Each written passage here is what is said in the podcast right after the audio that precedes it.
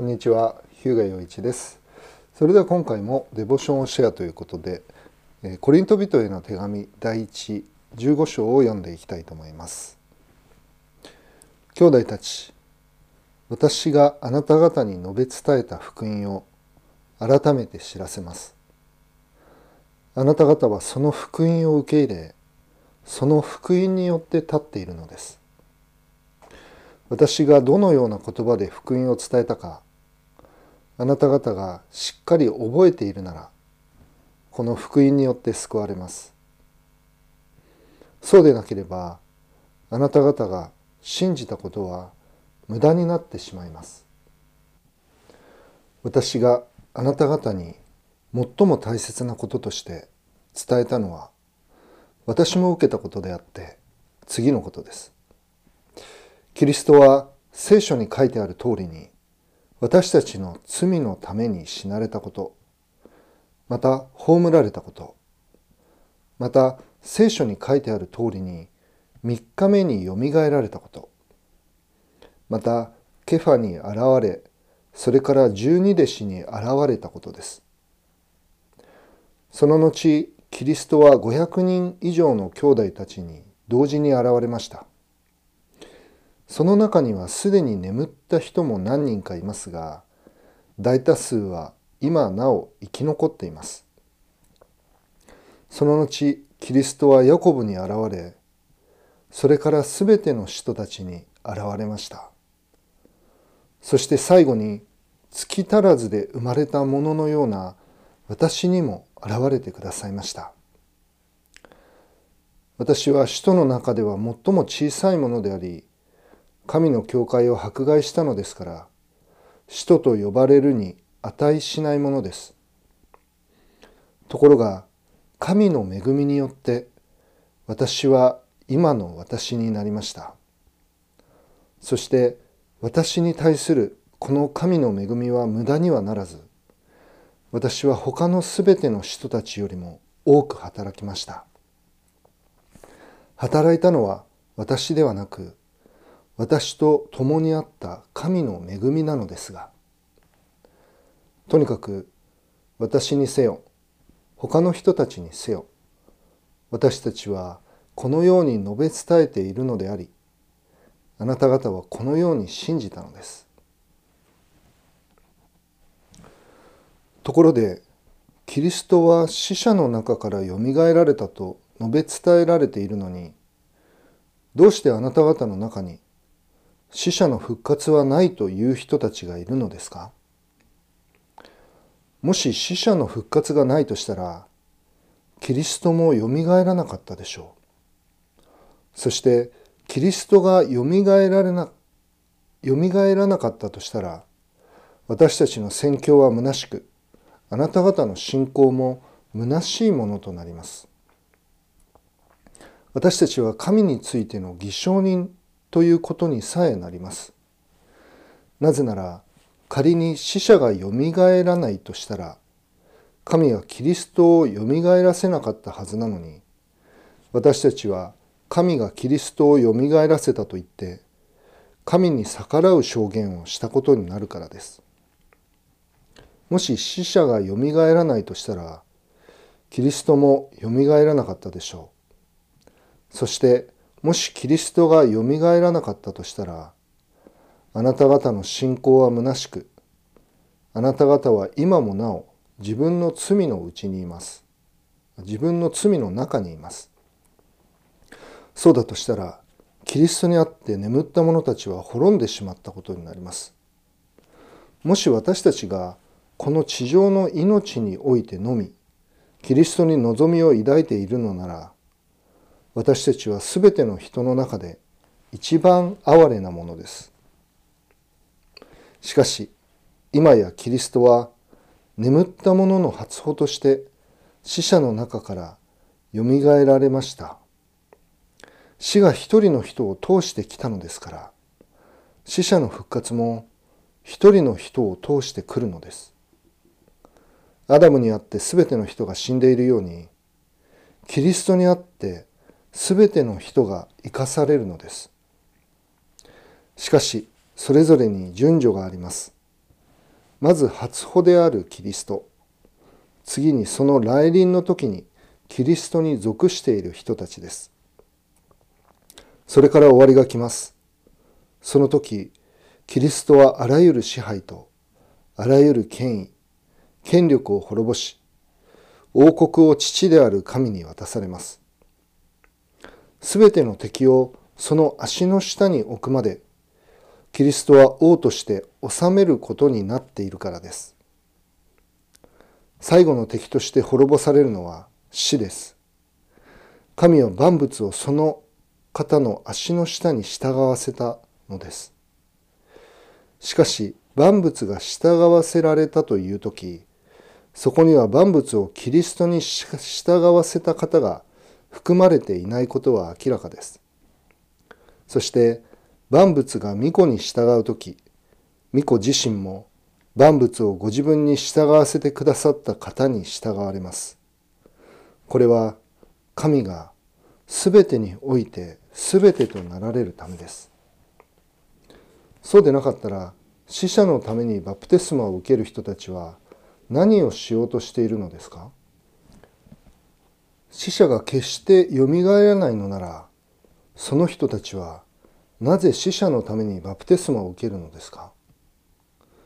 なぜ私たちも絶えず危険にさらされているのでしょうか？兄弟たち私たちの主キリストイエスにあって私が抱いているあなた方についての誇りにかけていますが私は日々死んでいるのです。もし私が人間の考えからエペソで獣と戦ったのなら何の得があったでしょう？もし死者がよみがえらないのなら食べたり飲んだりしようではないか。どうせ明日は死ぬのだから。ということになります。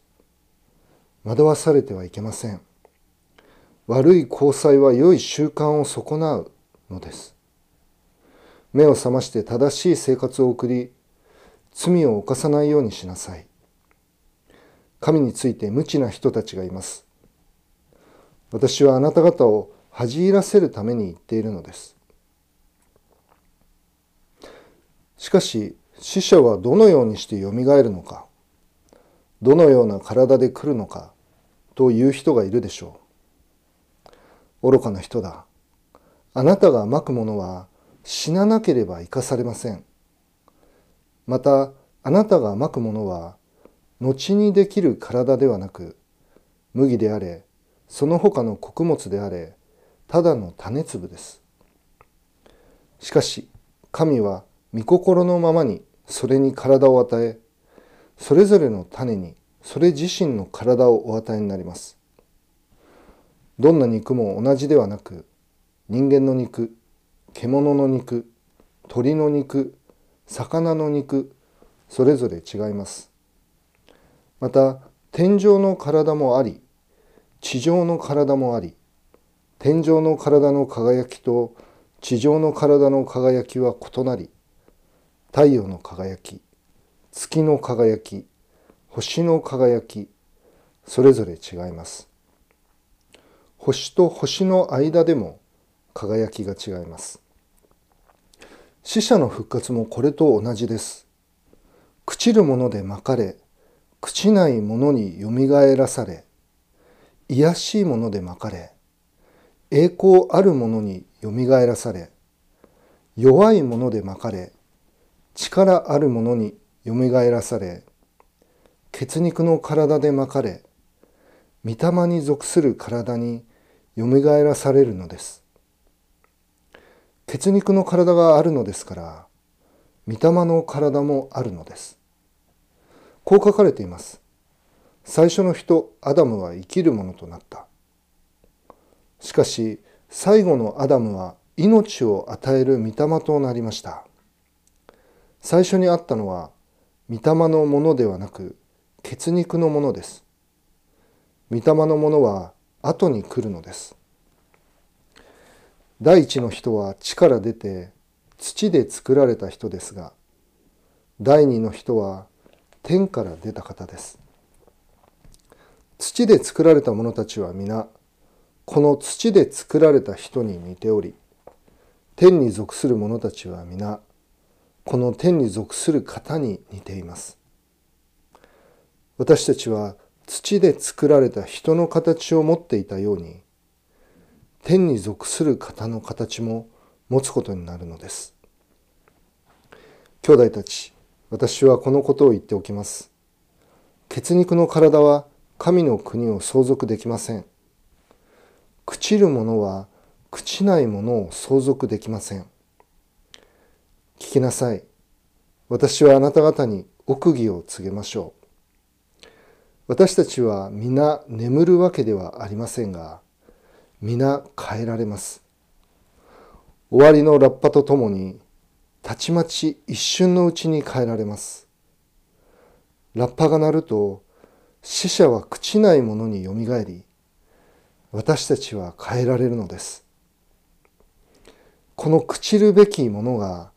朽ちないものを必ず着ることになりこの死ぬべきものが死なないものを必ず着ることになるからです。そしてこの朽ちるべきものが朽ちないものを着てこの死ぬべきものが死なないものを着るときこのように記された御言葉が実現します。死は勝利に飲み込まれた。死よお前の勝利はどこにあるのか。死よお前の棘はどこにあるのか。死の棘は罪であり罪の力は立法です。しかし神に感謝します。神は私たちの主イエス・キリストによって私たちに勝利を与えてくださいました。ですから私の愛する兄弟たち固く立って動かされることなくいつも主の技に励みなさい。あなた方は自分たちの労苦が主にあって無駄でないことを知っているのですからはいということで第一コリントの15章をお読みしました。まあ、聖書の中で重要な章というのはいくつかあるわけですけれどこの第一コリントの15章はその一つに数えられると思います。えーまあ、誰かに福音をつけ伝える時にこの15章の1節から、まあ、11節までの、えー、パウロの伝えた福音、まあ、この内容というのがまとめられて書かれているわけです。ですから誰かにあの福音をお伝えしようとする時、まあ、ちょうど私も昨日あのある女性の方に福音をお伝えしたんですがこの箇所から伝えることができます。えー、3節から「私があなた方に最も大切なこととして伝えたのは私も受けたことであって次のことです」。キリストは聖書に書いてある通りに私たちの罪のために死なれたことまた葬られたことまた聖書に書いてある通りに3日目によみがえられたことまたケファに現れそれから十二弟子に現れたことです。というこの箇所まあこの箇所があの福音の中心的な部分なわけですね。イエス様が私たちの罪のために死んでくださった。そして3日目によみがえってくださった、まあ、そこに私たちの信仰の中心があり私たちの救いの福音があるわけですそしてまあ私自身が教えられたことは、えーまあ、このパウロの確信ですね。神の10節から「神の恵みによって私は今の私になりました」そして私に対するこの神の恵みは無駄にはならず私は他の全ての人たちよりも多く働きました。働いたのは私ではなく私と共にあった神の恵みなのですがこれは本当に私自身も思わされることですね、まあ、私が救われて神の福音を伝えるものとされているということ。こんなにふさわしくないものをこんなに値しないものを神は選んでくださり救っただけではなく救いを伝えるものとしてくださっていること。そしてそれは私が働いてるわけではなくて神の恵み。私と共にあった神の恵み。そのことを本当に思わされます。ただ恵みによって救われて恵みによって歩まされている。ということですね、まあ、良いものはただ神か神様から与えられていることを覚えて感謝したいと思います、まあ、別の表現としてこの最後の部分、えー、57節ですね。しかし神に感謝します。神は私たちの主イエス・キリストによって私たちに勝利を与えてくださいました。死に対する勝利罪に対する勝利悪魔に対する勝利それを与えてくださったんですよね。私たちが何かをしたからではない。ただキリストの完全な正しさ清さそれが私たちのものとして与えられたということですね。そのことを本当に感謝したいと思います。まあ、ですから58節ですからと始まりますけれど私の愛する兄弟たち固く立って動かされることなくいつも主の技に励みなさい。あなた方は自分たちの労苦が主にあって無駄ではないことを知っているのですから。まあ、神様に伝え使えることを、まあ、時々その反応がなかったりすると、まあ、昨日もそうでしたけれどなんか無駄なように感じるわけですよね。ですけど無駄なことはない。固く立って動かされることなくいつも主の技に励む福音をお伝えすること魂を愛して仕えること、まあ、そのことの、えー大切さを覚えさせられます主にあって無駄ではない、まあ、いつかその種が実を結ぶこともあるでしょう救いの実を結ぶこともあるでしょうそして主がそうなたとえそうでなかったとしても主はその働きを覚えてくださるということを、えー、覚えさせられて本当にどう転んでもあの私たちは恵みの上にさらに恵みを受ける歩みなんだということを思わされて、えー、感謝が与えられています。では祈ります。天のお父様最も大切なことはイエス様が私の罪のために死なれたことそして3日目によみがえられたことそのキリストのイエス様の深い愛を覚えてありがとうございます。主の勝利が私に与えられている。何という驚くべきことでしょうか。どうか私たちがその愛に応えてあなたに仕えまたあなたが愛して救いを願ってやまないお一人お一人の魂に仕えることができるように助けていてください。御言葉の励ましをありがとうございます。イエス様のお名前を通してお祈りします。アーメン。それでは今日はここまでにしたいと思います。ありがとうございました。